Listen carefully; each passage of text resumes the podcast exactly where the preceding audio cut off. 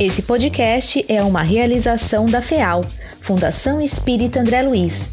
Acesse feal.colabore.org e apoie a divulgação espírita.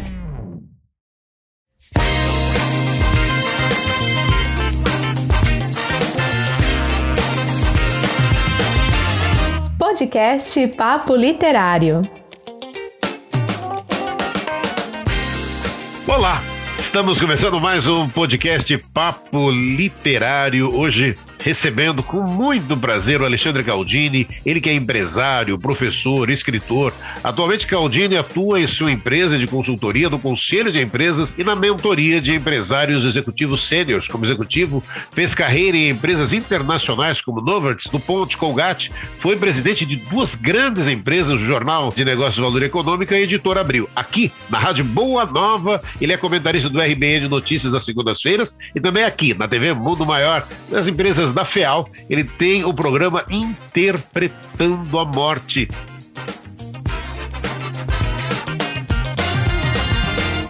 Alexandre Galdini, o gostoso desse tema. Galdini é sempre aquilo. Ele faz tanta coisa tanta coisa, mas é aquilo que a gente sempre diz. Peça para essas pessoas fazerem muita coisa para acharem um tempinho. E aí tá ele aqui junto com a gente no Papo Literário. Alexandre Galdini, gratidão por estar junto com a gente. Olá, querido Damião, gratidão. Eu que estou feliz de estar aqui junto, viu? E você sabe que é o contrário. Eu falo, puxa, tem tanta coisa que eu queria fazer, não está dando tempo a gente sempre deve buscar um pouco mais. A vida está aí para a gente aproveitar, aprender, dividir, investigar, estudar, tanta coisa boa para fazer. Então, muito obrigado pelo convite. Estou feliz de estar aqui no Papo Literário com você e com nossos amigos.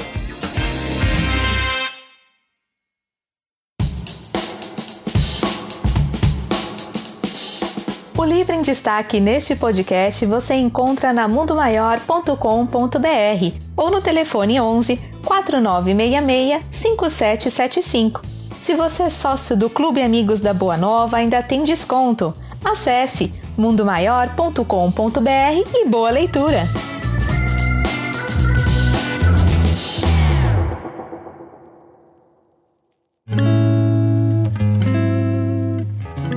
Alexandre Caldini, vamos começar a falar. Você tem quantos livros já publicados? Como é que é essa trajetória de livros seus aí? Quantos livros já são? No Espiritismo são três, na verdade quatro. É que o primeiro eu republiquei. E fora livros espíritos, eu tenho apenas um livro de negócios publicado. No Espiritismo, eu comecei lá para trás, na editora Abril, a convite da revista Super Interessante, com o livrinho O que é Espiritismo. Esse mesmo livro depois publiquei pela Bela Editora, faz parte de uma coleção de livros sobre religiões. Eles têm sobre catolicismo, judaísmo, islamismo, e o meu é sobre espiritismo. E depois publiquei A Morte na Visão do Espiritismo, o livro do qual falaremos hoje, em seguida A Vida na Visão do Espiritismo. Essa é a minha obra. Agora estou planejando aqui publicar mais um, que é o ABC do Espiritismo, Damião. Vamos ver se rola. É um livro básico para explicar, sobretudo a não espíritas, o que é o Espiritismo. E, Caldini, como é que é esse processo? Vamos contar um pouco desse seu processo de criação. E a pandemia aflorou esse processo de criação? Cara, sabe que não. O que tem contra esse processo de criação, na pandemia e fora dela, é um negócio muito grave chamado preguiça, chamado falta de disciplina. Isso eu tô cheio aqui. então, na minha cabeça, tem uns 428 livros publicados, mas só na minha cabeça, Damião. Para colocar no computador e publicar, demora um pouquinho mais. Para mim, na verdade, acho que cada escritor tem um jeito, Damião. Para mim, não é difícil escrever, é muito fácil, na verdade. Eu sempre escrevo, escrevo, escrevo. O A Morte escrevi em duas semanas, entre o Natal e o Ano Novo do ano 2012. Então, os livros saem com rapidez. Depois, a edição demora mais. Eu sou mais confuso. Eu vou escrevendo, escrevendo, escrevendo. Depois, eu reparo que eu escrevi coisas em duplicidade, que tem coisa que está muito grande o texto. Então, eu venho editando. Editar, para mim, demora muito mais e é muito mais pesaroso. Escrever não é. Escrever, para mim, é uma delícia, é gostoso, ele sai facinho.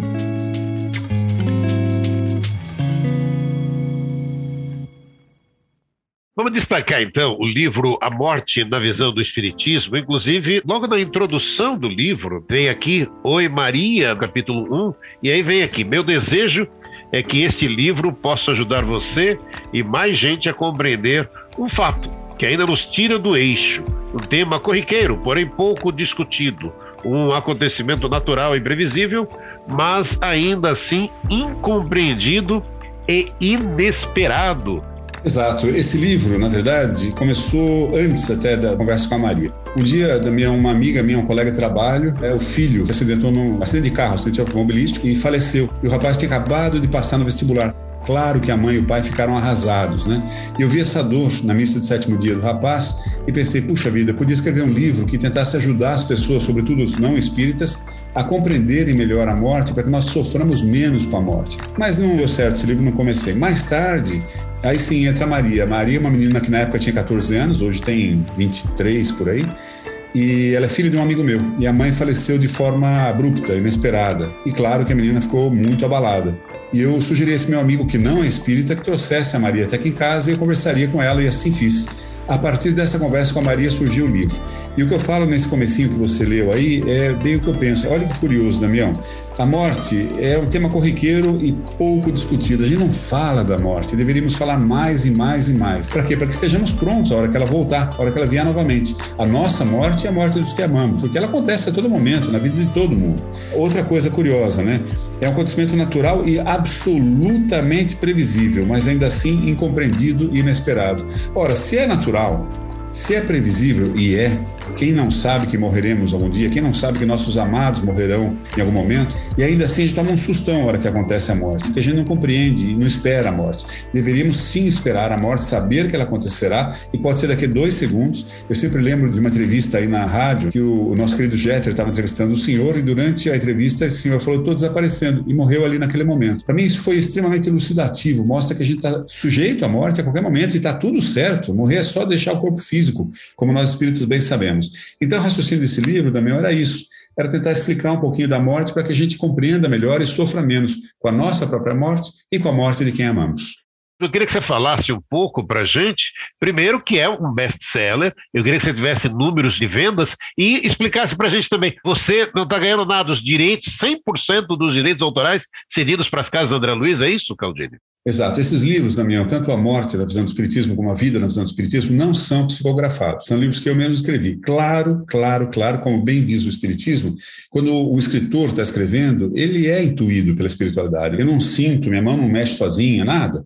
Mas eu falo, nossa, que legal essa ideia. Então, acho que veio de outras inteligências também. Então, inspirado no Chico Xavier, que doou 100% dos seus livros, esses sim, todos psicografados, eu resolvi doar também os direitos autorais, tanto da morte na visão do Espiritismo, quanto da vida na visão do Espiritismo, para as casas André Luiz, que você conhece tão bem, aí do Guarulhos, né, faz um trabalho maravilhoso. Internos lá tem hoje em dia cerca de 500 pessoas, alguns estão internos há 40, 50 anos, e passam pelo ambulatório também mais cerca de quase 2 mil pessoas, em geral crianças, pessoas portadoras de deficiência física ou intelectual, ou as duas às vezes, e que são muitíssimo bem cuidados ali. Então, é uma instituição de respeito que merece nosso apoio. Eu resolvi doar esses direitos autorais para eles. Então, cada livro que você compra, do A Morte na Visão do Espiritismo ou da Vida na Visão do Espiritismo, para sua própria leitura ou para doação, 10% do preço de capa, Damião, vai para as casas André Luiz.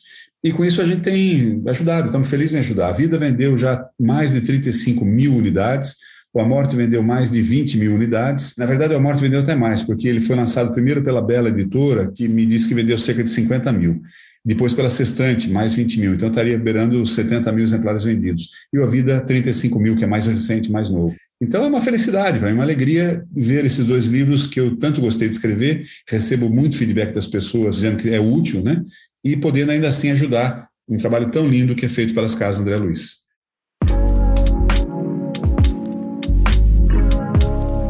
E falando da morte na visão do espiritismo, pergunta que tem muito recorrente em todo momento: viver muito ou viver bem, Alexandre Galdini? Essa é a fala do Sêneca, né, Damião? Eu até cito no livro. Nós todos queremos viver muito. Ai, que felicidade! Ele já viveu 90 e poucos anos, que bênção! Não sei se é uma benção, acho que não. Meus pais viveram muitos anos, meu pai morreu com 94, por aí minha mãe com 92, uma coisa assim, e não era uma benção. Nos últimos anos estavam bastante mal de saúde. Então a gente deveria querer viver bem, Damião. Se viveu 30 anos bem, que ótimo. 32, 35, 50 e pouco, 70, tá ótimo. 12, tá ótimo. Importa muito mais viver bem. Um trechinho do livro eu falo isso, ó, vou até ler para você aqui. Sêneca, aquele excelente filósofo que viveu no Império Romano na época de Cristo, tem uma máxima interessantíssima, que depois foi copiada por muita gente. Eu digo, aliás, quem garante que o pensamento original é do próprio Sêneca? Diz o filósofo: o homem vive preocupado em viver muito e não em viver bem, quando, na realidade, não depende dele o viver muito, mas sim o viver bem. Eu comento no livro também. De fato, por que queremos viver muito? Para que precisamos de tantos anos? Precisamos mesmo é agir adequadamente e viver bem nos anos que passamos por aqui. Então é isso, vamos pensar em viver bem. E o que é viver bem? Cada um sabe, viver bem com a família, com os amigos, é isso que de fato importa. Crescer em moral, crescer intelectualmente, é para isso que nós estamos encarnados. E agora, por que temos pena de quem morre? Porque nós somos ignorantes, nós não sabemos o que é de fato a vida, nós não sabemos o que é de fato a morte. Se me permite, também eu vou lendo uns trechinhos do livro que esclarece um pouquinho isso, né? Num dos trechos eu digo o seguinte: morrer é deixar o corpo físico. Não é péssimo Dizemos que a vida é uma oportunidade, um presente, uma bênção. Por que a morte também não o seria? A morte ela nos leva para outra experiência, nos dá a oportunidade de seguir por outros caminhos e aprendizados. Além disso, o que seria da Terra se ninguém morresse? Inviável. Não temos que ter pena de quem morreu. Por que teríamos? Quem morreu apenas deixou para trás o corpo que usava, nada além disso. A gente tende a ter pena da pessoa que morreu porque, como foi dito, acha que ela está perdendo algo. Mas o que essa pessoa estaria perdendo? Perde a chance de continuar a viver conosco, certo? Mas isso, sinceramente, é grande perda? Pensemos que essa pessoa também deixa de lado todos os sofrimentos que enfrentamos no dia a dia, com a sobrevivência, a segurança, o dinheiro, a miséria, os conflitos, as necessidades, a injustiça, a doença. E quem garante que essa pessoa não vai estar num lugar ou numa experiência muito melhor e mais rica?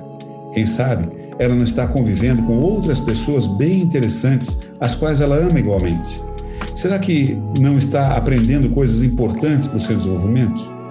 Então é isso, não precisa ter pena de quem morreu. Quem morreu não, não perdeu nada, está ganhando uma nova experiência, viveu muito tempo aqui, pôde aproveitar o convívio, nós podemos aproveitar o convívio com ela.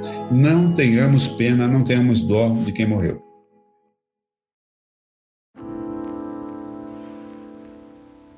Mas aí tem um sentimento também, Caldini, sempre muito difícil. Como lidar com a tristeza para alguns espíritas? Ah, não pode chorar. Desencarnou, não pode nem chorar. Então, como lidar com a tristeza e com esse extremo até de não poder nem chorar? Absurdo, né, Damião? Claro que pode chorar. É claro que pode sentir tristeza. Os especialistas, os estudiosos, os médicos, os psiquiatras, os psicólogos mesmo, dizem que é fundamental viver o luto, ou seja, perceber que aquela pessoa morreu e que sim, ela faz falta na sua vida, é o vácuo da ausência. Mas no livro também falo da tristeza. Tem tristezas e tristezas. Vou ler um pedacinho para você, Damião. Note, Maria, que sentir tristeza é uma coisa, expressar tristeza é outra. No passado não muito distante, nos enterros, havia as chamadas carpideiras, mulheres contratadas para chorar e lamentar a morte da pessoa. Curioso, não? Sentimentos pagos. Penso que, mesmo que nos sintamos tristes, devemos ter alguma compostura ao demonstrar esse sentimento. Para que o exagero? Parece que para algumas pessoas é preciso exagerar na demonstração da dor para que todos percebam quanto gostavam daquela pessoa que morreu. Será que isso é mesmo necessário? Somos responsáveis pelo desequilíbrio emocional que demonstramos e pela histeria que podemos provocar. Claro que são compreensíveis o susto e o trauma de uma mãe ao saber que seu filho foi assassinado ou morto num acidente de moto, por exemplo. Mas quando, por vezes, vemos demonstrações exageradas e teatrais da dor na morte de alguém, sobretudo se é uma morte previsível, penso que o que ali se demonstra é mais desequilíbrio, ignorância e fraqueza, e por vezes até exibicionismo do que pesar. Para nós, espíritas, que sabemos que a morte do corpo físico nada mais é que a passagem de uma experiência para outra, não há muito o que lamentar. Claro que todos, inclusive os espíritas, no momento da morte de alguém próximo, vivemos sentimentos de alguma forma desequilibrantes. Sentimos a surpresa do fato, porque por mais preparados que estejamos, por mais que estudemos a morte, sempre é uma situação bastante significativa a bater a nossa porta somos impactados pela novidade da situação e pelo vácuo da ausência. Sentimos não mais poder interagir fisicamente com aquela pessoa. Percebemos os problemas que a ausência física dela pode trazer: problemas financeiros, novas responsabilidades a assumir, solidão. Isso naturalmente preocupa e pode entristecer. Mas essa tristeza e essa preocupação deveriam ser, como tudo, guiadas pelo bom senso. E daí é isso, né, Damião? Não tem problema nenhum sentir tristeza, é natural, normal. Só que sempre precisa raciocinar sobre o sentimento demonstrado, não fazer de conta uma dor que não é tão grave. Se você dá bem com a morte da sua mãe, do seu amigo, do seu marido, da sua mulher, tá tudo certo, não tem problema. Se você está sentindo, também não tem problema. Mas nunca exagerar uma tristeza que pode desequilibrar todo mundo na família. Mas aí é dúvida que muitas pessoas têm. A nossa saudade prejudica aquele a quem morreu, Caldini? Ah, boa pergunta. De novo, como quase tudo no Espiritismo, dá para a gente responder com a seguinte frase: depende. Essa palavra depende do Espiritismo é muito real, né? Vou ler outro trechinho para você que explica um pouco como eu entendo a saudade. Está no livro que nós estamos abordando hoje, A Morte na Visão do Espiritismo. Saudade já é outra história. Pode ser bem bacana ou bem ruizinha. Se sentimos, entre aspas, saudade alegre, fecha aspas, do que morreu, que bom. E o que eu chamo de saudade alegre? É aquela saudade agradável, aquela agradável lembrança da pessoa, dos bons momentos, das afinidades, das descobertas, das conversas e das peculiaridades dela. Seu humor, sua sabedoria, seus hábitos e até suas esquisitices.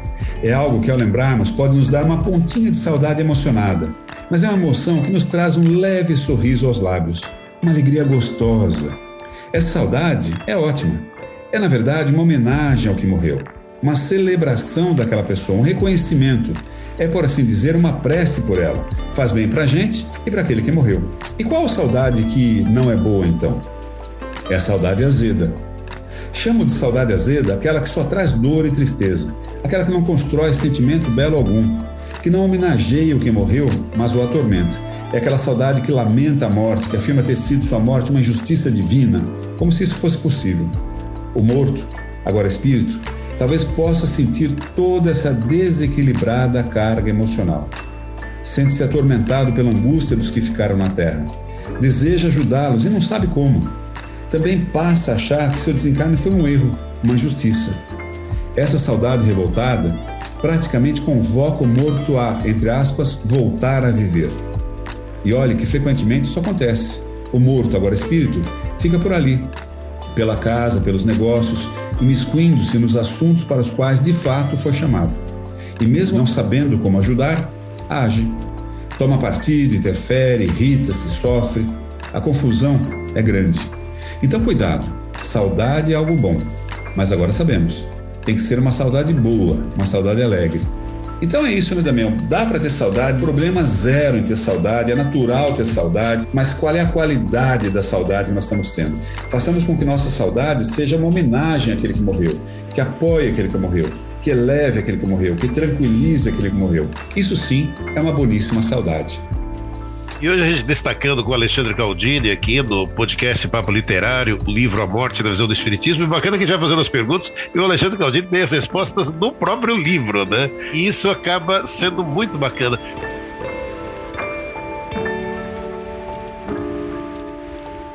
E aí, uma pergunta que não quer calar: o que mais nos atrapalha na hora da nossa ah, morte, Caldini? Essa é muito fácil, Damião. É uma é. coisa só: o apego. O apego atrapalha barbaramente. O apego está em tudo, né? Então, eu vou continuar fazendo o que a gente está fazendo também. Eu ler um trechinho do livro que explica um pouco isso. Apego. Uma palavra sobre apego. Cuidado. A tudo nos apegamos. E o apego nos segura firme nas coisas. E esse segurar nos prejudica muito na hora do desencarne.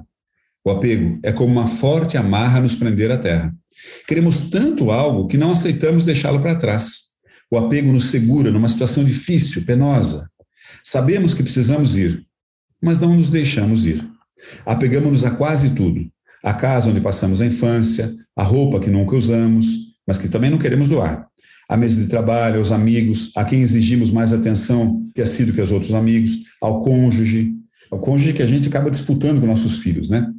Ao passado, ao animal de estimação, aos símbolos de status, à categoria profissional, a categoria a que nós pertencemos, coisas bobas até, como corte de cabelo, os problemas e até a imagem que nós temos de nós mesmos.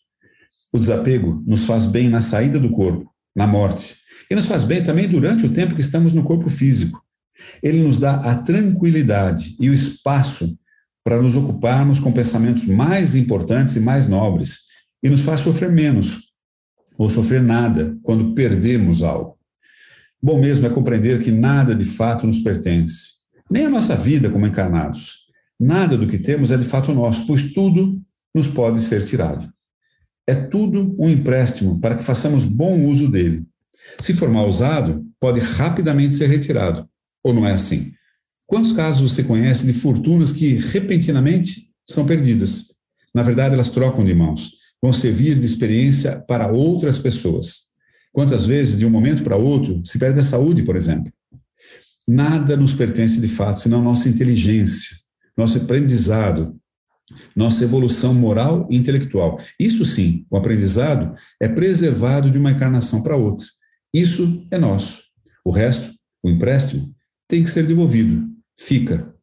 Daí aquele ditado que diz: caixão não tem gavetas. Não se leva nem status, nem bens, nem títulos. Levamos apenas nosso conhecimento. Melhor cuidar dele, então. Melhor nos desapegarmos do peso morto e darmos atenção ao que é perene. Nossa evolução moral e intelectual.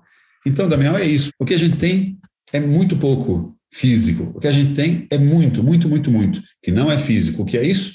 O nosso conhecimento, a nossa inteligência, a nossa experiência. Cuidemos de aprender muito, bastante, para que isso fique conosco e nos dê uma vida melhor, já neste momento, assim como nas próximas encarnações. O livro em destaque neste podcast você encontra na mundomaior.com.br ou no telefone 11 4966 5775. Se você é sócio do Clube Amigos da Boa Nova, ainda tem desconto. Acesse mundomaior.com.br e boa leitura!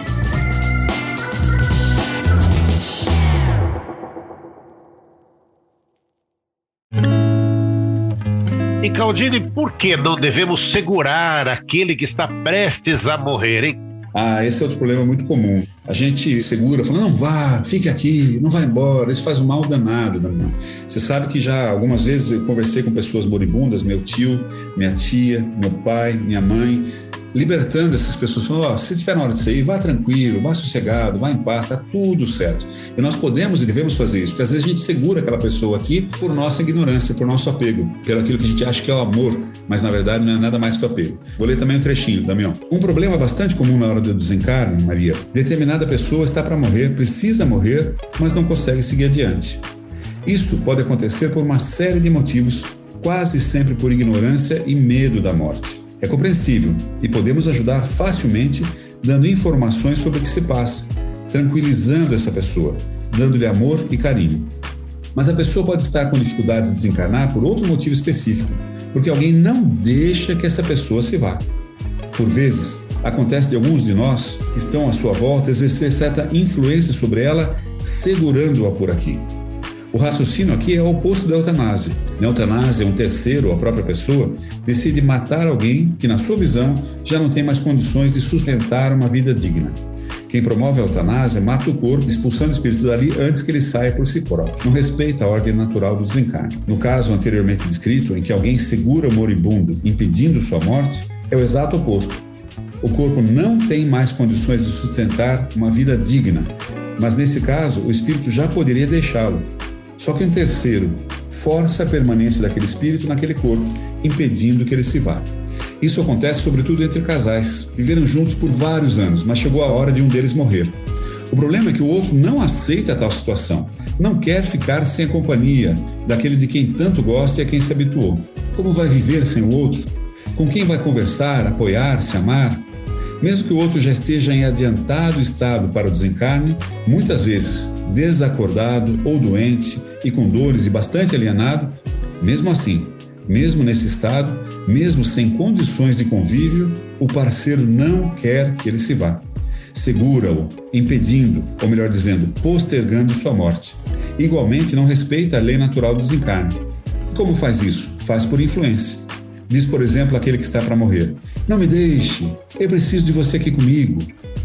Bastam frases ou pensamentos como esse para que o outro, que gosta daquela pessoa, ao ver o seu sofrimento e talvez estando receoso de morrer, não queira ir.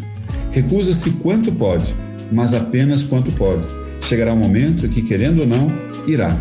O problema é que a pessoa podia ter ido antes, mais cedo, com menos sofrimento para si e para todos que estão à sua volta poderia ter saído antes de o corpo deteriorar-se em demasia, mas fica e sofre e faz sofrer. É, no mínimo, perda de tempo. Então percebe, Damião, a gente não deveria segurar quem está morrendo, porque não é mais hora. A hora certa é a hora certa. Tem que deixar essa pessoa aí com tranquilidade, animá-la, acalmá-la, mostrar o futuro que ela tem pela frente e desapegar-se. Você está acompanhando aqui o nosso papo literário com Alexandre Caldini, falando da morte na visão do Espiritismo, livro esse que você pode adquirir em mundomaior.com.br ou ligando pelo telefone 0 11 4966 5775.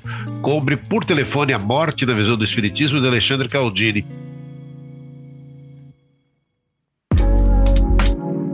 Caldini, dúvida também muito frequente. Podemos pedir ajuda para nossos parentes mortos? Curiosamente, Damião, isso não é nem dúvida. As pessoas pedem. Ah, minha avó vem me ajudar. Ah, minha mãe, meu pai, meu irmão. Fica pedindo para quem morreu. Não façamos isso. No livro eu explico por que também. Vou ler um trechinho. Em situações difíceis, podemos pedir ajuda a um amigo ou um parente que já morreu? Podemos.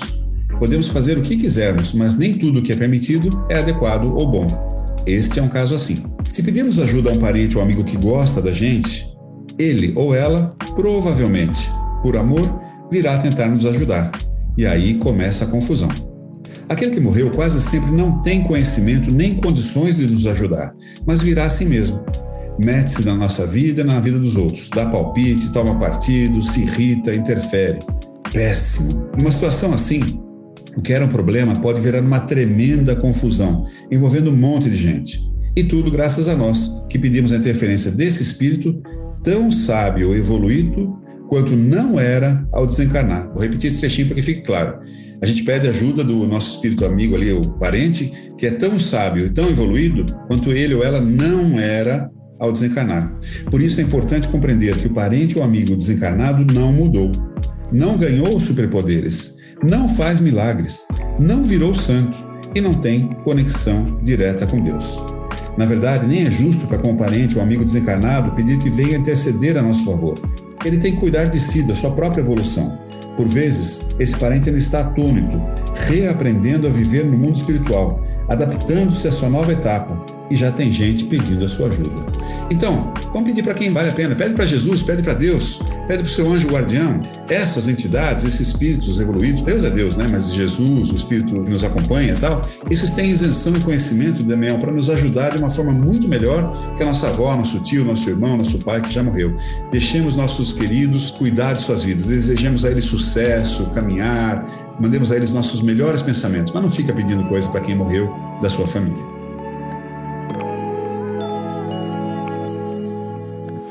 E aí, Caldini, o Espiritismo é a favor da doação de órgãos? O Espiritismo diz o seguinte: fora da caridade não há salvação. O que é caridade? Caridade é fazer o bem, a todo momento, sempre que houver oportunidade. O que é a doação de sangue, se não a caridade? O que é a doação de medula, se não a caridade? esses dois se fazem em vida. E praticamente todos nós podemos fazer. Basta ter vontade, esforçar-se para isso. Eu sou doador de plaquetas. Você vai no hospital, eles puxam o seu sangue, centrifugam e devolvem. E deixam ali a plaqueta que serve para queimados, para pessoas que têm determinado tipo de câncer, para gente que foi politraumatizado e tal. Todos podem fazer isso, exceto um caso ou outro de uma patologia ou outra.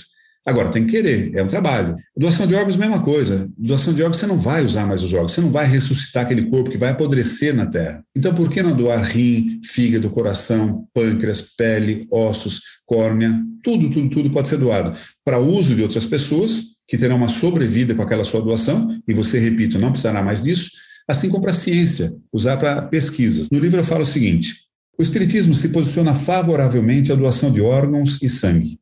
Sempre que pudermos fazer algo para beneficiar outras pessoas, devemos fazê-lo.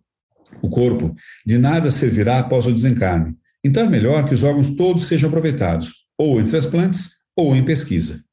Já com a doação de medula, sangue, plaquetas e hemácias, temos a excelente oportunidade de fazer o bem. E de fazê-lo muitas vezes ao ano e por muitos anos. Praticamente todos podemos ser doadores de sangue e hemoderivados. Fazer o bem não é difícil. Basta querer. E aí, Alexandre, nesse tema, para muita gente também a dúvida: enterro ou cremação? Também é um tema muito recorrente, né? Exatamente. O Espiritismo fala isso que você acabou de comentar. Como o corpo não será usado, ele vai voltar para a Terra, ele vai se transformar, as nossas células vão se dissolver e vão se soltar em átomos. Essas moléculas, esses átomos, vão gerar outras formas de vida. Vai virar terra, vai virar uma minhoca, vai virar um beija-flor, vai virar uma plantinha, vai alimentar outras formas de vida. Então é indiferente para o Espiritismo se você enterra se você crema ou se você, como fazem alguns budistas, numa comunidade tibetana que vive a 4 mil metros de altura, é uma coisa muito interessante mesmo. Eles lá não tem como enterrar, porque a terra é rochosa e congelada, não dá para enterrar. Também não dá para cremar, porque não nasce árvore nessa altura, 4 mil metros. Então o que eles fazem? Eles retalham o corpo daquele que morreu e oferecem para os abutres que estão lá no alto se alimentar. No raciocínio deles, eles estão alimentando uma outra vida com alguma coisa que seria inútil. Eu acho um raciocínio muito lindo esse, apesar de parecer meio estranho para nós, ocidentais, é muito lindo. Então, para o Espiritismo é diferente: cremar, enterrar, fazer qualquer uso com o corpo. O corpo não é mais que matéria sendo reciclada.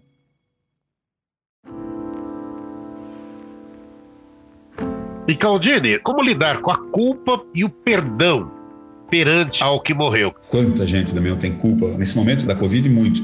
Que a pessoa é internada rapidamente, acaba morrendo e o outro fala: ah, eu me sinto culpado porque eu briguei com meu pai, briguei com meu filho, briguei com meu marido, briguei com minha mulher, ou não disse o quanto amava. Então precisa cuidado com a culpa, né? Esse é um dos temas que eu abordo no livro A Morte na Visão do Espiritismo, Damião. Está lá no finalzinho, das últimas páginas. Eu vou ler um trechinho para você aqui. Outro sentimento comum que temos com relação àquele que desencarnou é a culpa, culpa por alguma coisa que fizemos ou deixamos de fazer. Achamos que agimos errado com aquele que morreu e agora é tarde para pedir perdão. Será mesmo? Será mesmo que agimos errado? Será mesmo tarde para pedir perdão? Compreendamos que todos estamos ainda em fase de aprendizado. Somos espíritos, por assim dizer, em começo de carreira. Por isso, por falta de experiência, por imaturidade e por ignorância, estamos ainda muito sujeitos a fazer bobagem. Então, Ainda que devamos estar atentos para nos aperfeiçoar e não errar muito, saibamos que isso acontece. Devemos também dar o peso real ao que nos preocupa. Por vezes, o que achamos que foi uma tremenda pisada de bola é interpretado pelo outro como um deslizezinho à toa. Às vezes passamos anos nos culpando por algo que, na verdade, na perspectiva do ofendido, não foi tão grave assim. E por fim, sempre é tempo de pedir perdão. Mesmo que aquele a quem tenhamos ofendido já não esteja fisicamente acessível a esse pedido de perdão. Não importa. Pedir sinceramente perdão nos ajuda a evoluir. O pedido sincero de perdão trouxe antes uma avaliação do nosso erro, do nosso mal proceder. Trouxe também um saudável exercício de humildade. E ainda é um belo exemplo de humanidade que faz bem a todos aqueles que dele tomam conhecimento. Então, perdão é muito importante. E para quem nesse momento está muito angustiado porque a pessoa morreu e não pediu perdão, não se reconciliou, eu diria o seguinte: acalme-se. Peça perdão agora, converse com essa pessoa, né? Fale do seu amor por ela, fale desse sentimento que lhe angustia e peça desculpas, na boa. Agora, melhor que o perdão, Damião, eu tenho pensado muito sobre isso, sabe? Tem uma coisa melhor que o perdão, que é a compreensão. Quando eu compreendo outra pessoa, né, Damião, eu não preciso perdoar porque eu não me ofendi. Só precisamos perdoar nós, que somos muito atrasados, ainda nos ofendemos com qualquer bobagem. Jesus não precisa perdoar. Ele não se ofende. Prova disso é quando ele estava indo lá para a crucificação e pediu que Deus perdoasse aquelas pessoas porque não sabiam o que faziam. Ou seja, veja que beleza. Jesus, um espírito muito evoluído, compreende o que está acontecendo e não odeia. Então não precisa perdoar aquelas pessoas, está tudo certo. Sigamos o exemplo de Jesus. Vivamos bem com quem está à nossa volta. Busquemos compreender todo mundo, sobretudo aqueles que são mais difíceis, aqueles que pensam diferente da gente, Damião. Esses precisam da nossa compreensão. Eu posso não concordar com aquela pessoa, não concordar com o que ele ou ela pensa, mas eu compreendo que ele ou ela é outro espírito e pensa diferente de mim. Então tá tudo certo. Eu não me ofendo e por não me ofender, não preciso perdoar. Hora que eu morrer, hora que essa pessoa morrer, nenhuma pendência haverá entre nós, não haverá atrito, não haverá remorso, não haverá culpa muito melhor morrer em paz e tranquilidade assim.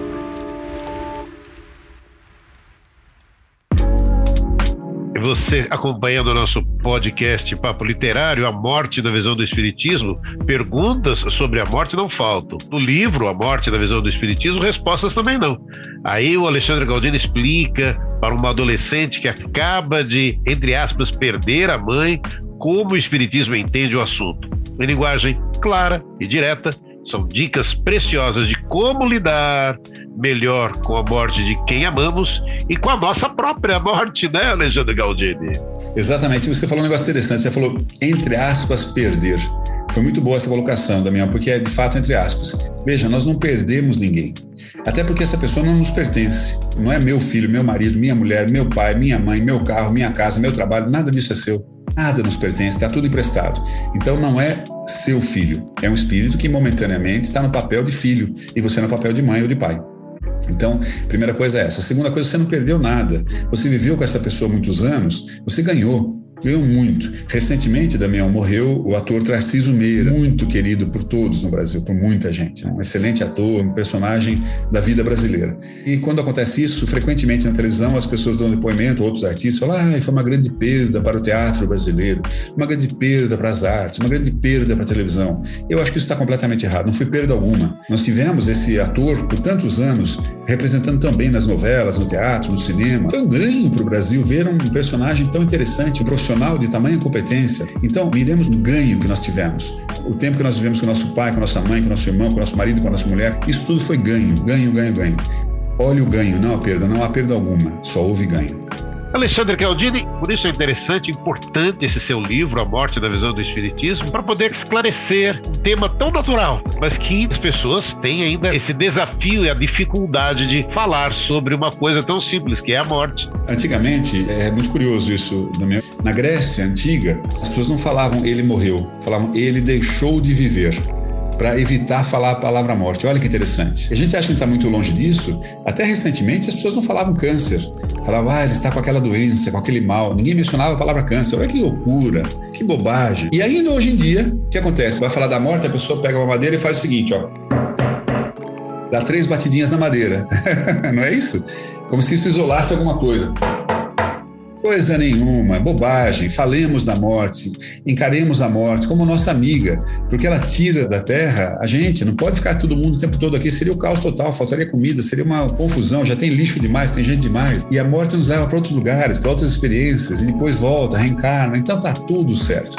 A morte é apenas parte da vida. Fundamental conversar a respeito dela, fundamental compreendê-la, fundamental conversar com crianças, porque pode chegar a morte para a criança ou para um dos pais, ou para um irmão, alguma coisa, quando a criança ainda é criança, quando o espírito ainda está em fase de criança. Claro, você conversa com a linguagem adequada.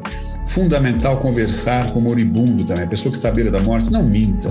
Não fale, não, está tudo bem, você vai ficar bem. Quando você sabe que a pessoa não ficará bem, a pessoa também sabe que não ficará bem, para que essa mentira? Porque nós temos dificuldade em admitir a morte. Não tenhamos. A morte é bacana, é natural. É só conversar com sinceridade, com carinho, com amor, relembrar os espetaculares momentos que estiveram juntos. Tudo isso acalma essa pessoa e prepara para uma boa morte. O livro A Morte na Visão do Espiritismo, de Alexandre Caldini, que você pode adquirir em mundomaior.com.br ou ligando 0 operadora 11 49 66 5775 49 66 5775 e você compra por telefone.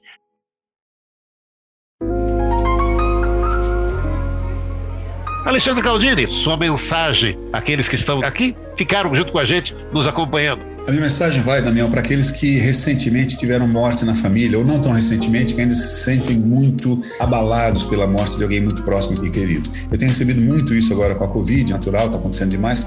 Eu diria a você o seguinte: calma, calma, equilibre-se, raciocine, estude, compreenda a morte. Por quê? Porque é bom para você. Mas mais que ser bom para você, é bom para aquele que morreu. Se você está em desespero, se você não aceita a morte da pessoa, tem gente que fala, ah, era tudo que tinha. Não, não era tudo que você tinha. Tudo é você. Você é um espírito que cuida de si. O outro não era você. Então você tem muito na vida. Tem muita gente que precisa de você, que gosta de você, que quer você, e você tem uma responsabilidade com essas pessoas.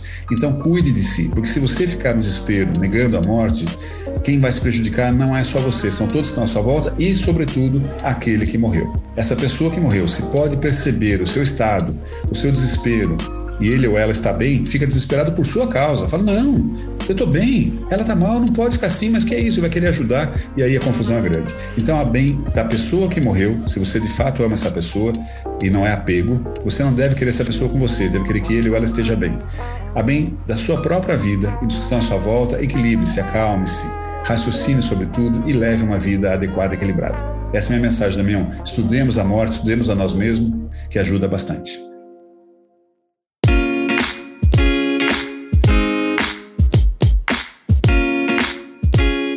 Alexandre Galdini, gratidão, obrigado pela oportunidade. E lembrando uma coisa também, Daniel, está no YouTube da TV Mundo Maior aquela série chamada Interpretando a Morte, onde eu comento bastante coisa com relação à morte, vinda desse livro também.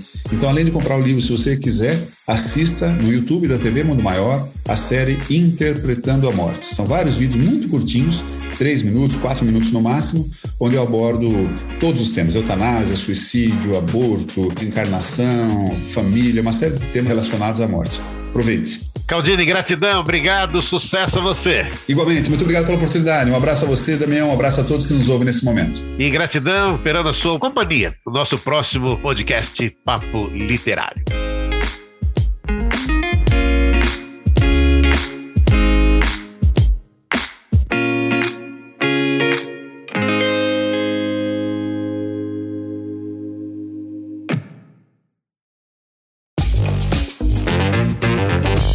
Podcast é uma realização da FEAL, Fundação Espírita André Luiz. Apresentação: José Damião. Produção: Thaís Cabenguelê. Edição: Giovana Bataglin. Apoie a divulgação da doutrina espírita. Faça uma doação pelo site feal.colabore.org.